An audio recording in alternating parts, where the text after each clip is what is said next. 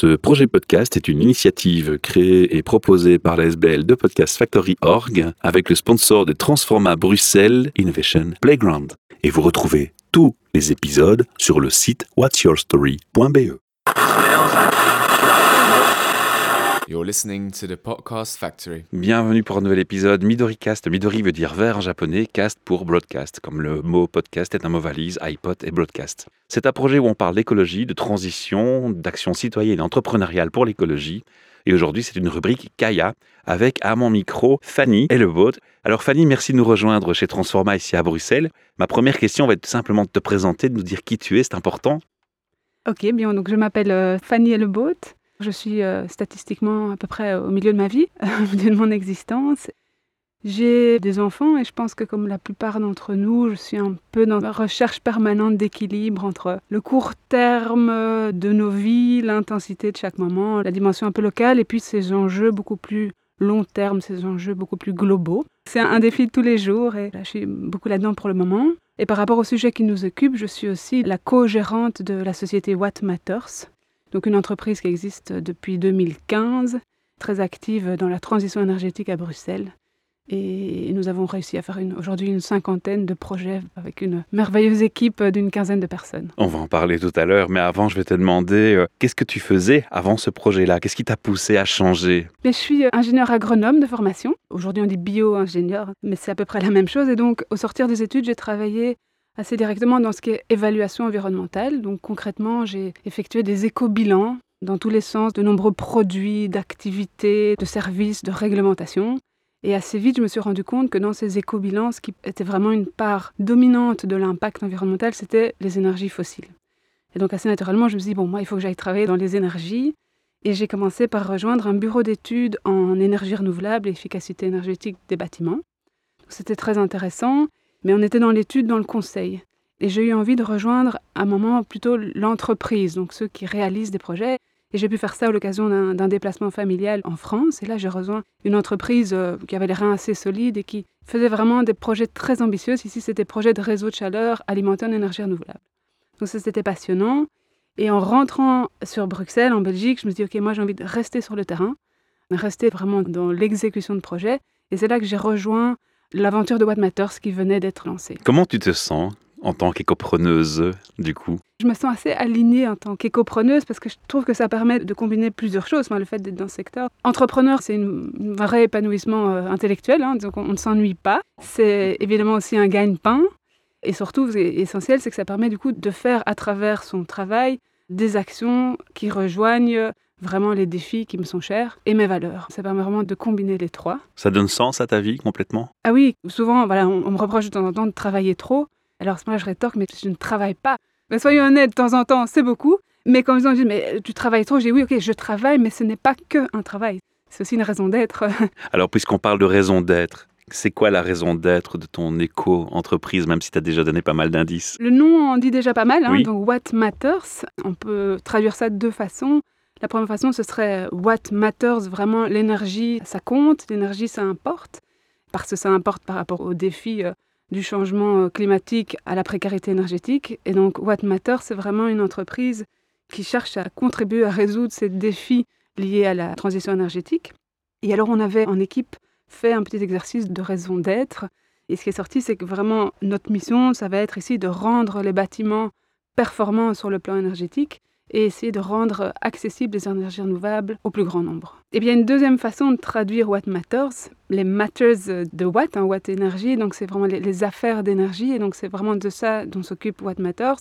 C'est voilà comment réduire les besoins en énergie, comment produire cette énergie à moindre impact, et comment utiliser cette énergie de façon plus efficiente. Donc ça traduit pas mal notre activité. Je crois que je vais te mettre en relation à une connaissance que j'ai qui est euh, le CEO de Opinum, Loïc Barr. Ah mais euh, nous travaillons avec Opinum. Ah ben ça ne m'étonne pas. Bon Loïc, si tu nous entends, comme quoi le monde est très très petit, quelles ont été les principales étapes finalement du, développement de cette entreprise? Tu peux nous en toucher un mot? Il y en a eu plusieurs. Hein. Donc, il y a eu au tout départ, on a été identifié ce core business sur lequel on voulait s'attaquer au bâtiment. Les formules euh, qu'on a développées au départ, c'était vraiment cette formule de tiers investisseur.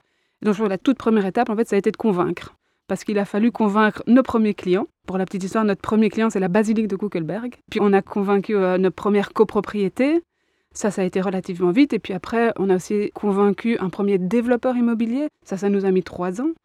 C'était un, projet de plus longue haleine. Donc il fallait vraiment convaincre nos premiers clients et puis convaincre aussi les banques, les financeurs, parce que c'est un business qui demande de l'investissement et évidemment il fallait trouver le capital. Ensuite, la deuxième étape, je disais, ça a été de s'organiser parce que c'était très bien d'avoir les premiers leads, mais ensuite il a fallu pour pouvoir continuer ben, du capital, procéder au premier recrutement, également trouver un, contexte stable de travail, hein, se trouver concrètement des bureaux. Ensuite, je dirais bien valoriser nos retours d'expérience des premiers projets pour pouvoir vraiment consolider nos acquis et capitaliser là-dessus et grandir à, à partir de ça. Et maintenant, c'est le, le défi qui nous occupe, c'est effectivement de se structurer encore et encore pour euh, permettre la croissance. Donc aujourd'hui, nous sommes une quinzaine de personnes, une bonne cinquantaine de projets. Et donc, on met de plus en plus des processus. Alors, on est dans les processus internes, les processus externes, le tooling pour pouvoir vraiment absorber euh, les demandes croissantes et, et le nombre de projets croissants. Est-ce qu'il y a une volonté internationale aussi dans l'approche? Alors, à très court terme, non. Enfin, même à moyen terme, non. Parce qu'aujourd'hui, notre terrain de jeu, c'est Bruxelles. Puis il y a assez à faire ici, Et il y a déjà beaucoup à faire à Bruxelles. Donc, il y a énormément de bâtiments à Bruxelles. c'est clair. On a l'ambition, effectivement, de sortir de Bruxelles, d'aller vers la région wallonne, la région flamande. Déjà en Belgique, ces trois régions, ces trois réglementations. C'est pas simple. Voilà, donc aujourd'hui, notre chance, c'est la Belgique, effectivement. Alors qu'est-ce que vous faites et qu'est-ce qui vous rend différent d'une entreprise traditionnelle? Bon, on l'a compris dans ce que tu dis, mais dans l'entreprise même, finalement, dans les rouages d'entreprise, qu'est-ce qui vous rend vraiment différent? Nous sommes donc une société de services énergétiques, je pense qu'on peut aussi le résumer comme ça. Ce qu'il y a d'assez particulier, je crois peut-être par rapport à d'autres, c'est que nous nous efforçons de toujours faire des solutions sur mesure. Donc chaque bâtiment est unique, chaque client est unique, et donc nous n'avons vraiment pas de répétitif, nous ne faisons pas de la masse, nous faisons de la qualité plutôt que de la quantité. Et alors aussi très important, c'est que nous faisons vraiment tout le cycle de projet. Nous allons aller du diagnostic, ensuite l'étude, on finance les travaux, on réalise les travaux, on réceptionne les travaux, et puis ensuite, surtout dans la durée, on exploite les installations, donc on exploite euh, tout ce qu'on a nous-mêmes conçu et financé et Ce réalisé. qui fait sens avec les énergies, finalement. Oui, complètement. Il faut boucler la une boucle, pour Ouais, bien. C'est une boucle vertueuse. Oui. Une autre caractéristique assez euh, unique de Watt Matters, c'est que nous avons recours au cofinancement citoyen pour euh, l'ensemble de nos projets. Donc euh, aujourd'hui, nous avons investi pour à peu près 12 millions d'euros dans des projets de transition énergétique à Bruxelles, dont 3 millions d'euros ont été financés par les citoyens. Donc c'est une façon pour nous de les impliquer et de les faire bénéficier de la rentabilité de la transition énergétique. Je dirais aussi, c'est important, c'est qu'on vise l'excellence et, et la fiabilité et on y arrive. Et à la fois, c'est dans notre ADN parce que c'est dans nos valeurs, mais c'est aussi une condition sine qua non à notre survie parce que comme nous dépendons, donc notre rémunération dépend de la performance énergétique de ce qu'on a réalisé, nous sommes bien obligés de faire des travaux de qualité, nous sommes vraiment obligés de faire euh, du durable, du long terme et on doit vraiment, on est mouillé jusqu'au cou dans ce qu'on dit et dans ce qu'on réalise. On le ressent bien. On a le- la boucle vertueuse d'un côté, Ouais. et d'un autre côté, je sens ta passion, ton engagement, ton énergie qui est super. On voit pas l'image, il n'y a pas d'image dans un podcast, mais on l'entend à ta voix, je pense. Le sourire et l'engagement est là, et la motivation est grande, et ça me donne envie de te dire, si tu avais une baguette magique, si tu avais avec un super pouvoir, qu'est-ce que tu ferais de cette baguette magique alors, Fanny? Je ferais deux choses. Par rapport à la société dans son ensemble, j'aurais vraiment envie d'aller introduire dans le cerveau de chacun des êtres humains que nous sommes la conscience des, des enjeux de société. J'ai pas l'impression que tout le monde ait vraiment pris la mesure des enjeux euh, qui sont les nôtres. Et deuxième chose associée à la première, c'est aussi cette conviction profonde que nous sommes tous individuellement et collectivement la solution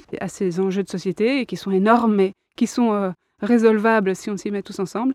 Et je pense aussi que beaucoup de gens n'ont pas l'impression qu'ils ont un rôle à jouer. Or, c'est essentiel. Et puis, et ça, je trouve que ça se, on voit directement les effets, c'est vraiment d'avoir ce sens profond euh, du bien commun et du collectif. Beaucoup de gens oublient que tout ça est partagé, que tout nous appartient et tout nous appartient à tous ensemble. Et quand on voit comme certaines sociétés qui ont réussi à cultiver ça, euh, les effets sont immédiats. En agissant collectivement, vraiment, on découple euh, les effets de chaque action. Et la deuxième chose, parce que c'était aussi une chose que je ferais vraiment pour les écopreneurs cette fois-ci, si j'avais une petite baguette magique, c'est leur donner un A4, tout simple, pas plus qu'un A4, avec un peu de visibilité sur les deux prochaines années. Ça, ça nous ferait un bien fou pour que les écopreneurs et tous les entrepreneurs en général puissent juste au moins figer deux, trois paramètres. Le prix des énergies, par exemple, euh, et quelques paramètres économiques. Et surtout aussi une petite visibilité sur les évolutions réglementaires. Je trouve que c'est quelque chose qui est très difficile pour les entrepreneurs aujourd'hui, c'est de ne pas savoir à quelle sauce on va être mangé l'année prochaine et un peu plus de stabilité dans la vision euh, politique et dans la vision euh, réglementaire. Mais là, je crois que Kaya va jouer clairement son rôle en tant que plaidoyer et c'est aussi le but de ces podcasts, hein, c'est d'un peu faire le parlophone de tous ces gens qui ont envie de faire bouger le monde. Et ça, c'est bien et ça va me conduire à la question de pourquoi toi, tu es devenu membre de Kaya. J'y été invitée, je remercie euh, déjà Kaya Ecopreneur pour ça, mais parce que je trouve qu'il est effectivement toujours bon d'être en réseau. On est de toute façon un grand écosystème et pour pouvoir échanger euh, les expériences euh, entre nous. Et aussi parce que je trouve que Kaya, je vois ça comme un mouvement qui a une direction commune.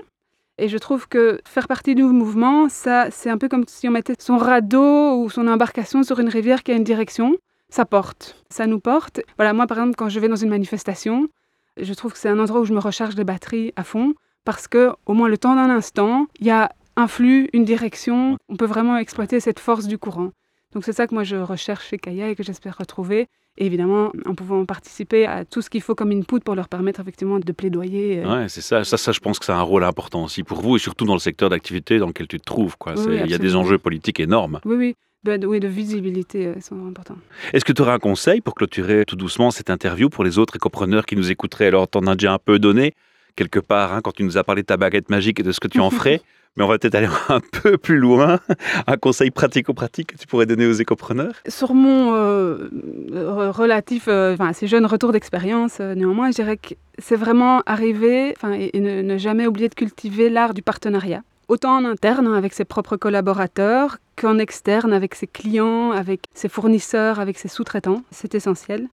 Et je pensais du coup rappeler là ce dicton qui est bien connu mais qu'on pourrait se le rappeler tous les jours. Moi, il m'anime beaucoup. C'est, euh, je pense que c'est burkinabé au départ, mais seul on va vite, ensemble on va loin.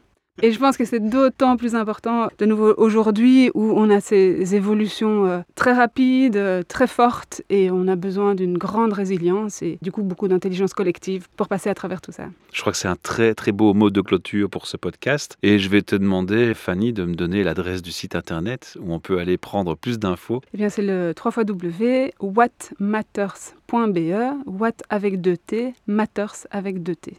Ok.